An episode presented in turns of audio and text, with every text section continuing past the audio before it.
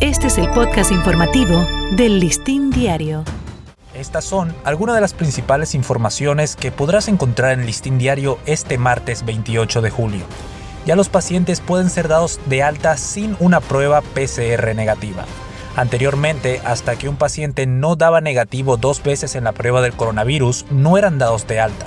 Un caso significativo en el país fue el de Claudio Pasqualini, el italiano que duró más de un mes hospitalizado y a quien le hicieron varias pruebas.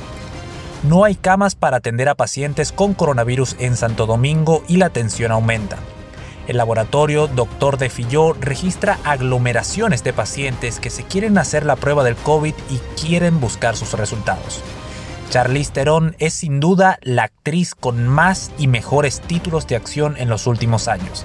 Bien haya sido corriendo por el desierto en Mad Max Fury Road, desmantelando a los malos en Atomic Blonde o blandiendo una antigua hacha de guerra en The Old Guard, la ganadora del Oscar de 44 años ha llenado su carrera con memorables papeles de acción.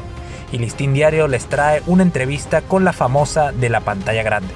Para enterarse de estas y otras informaciones, recuerde visitar listindiario.com.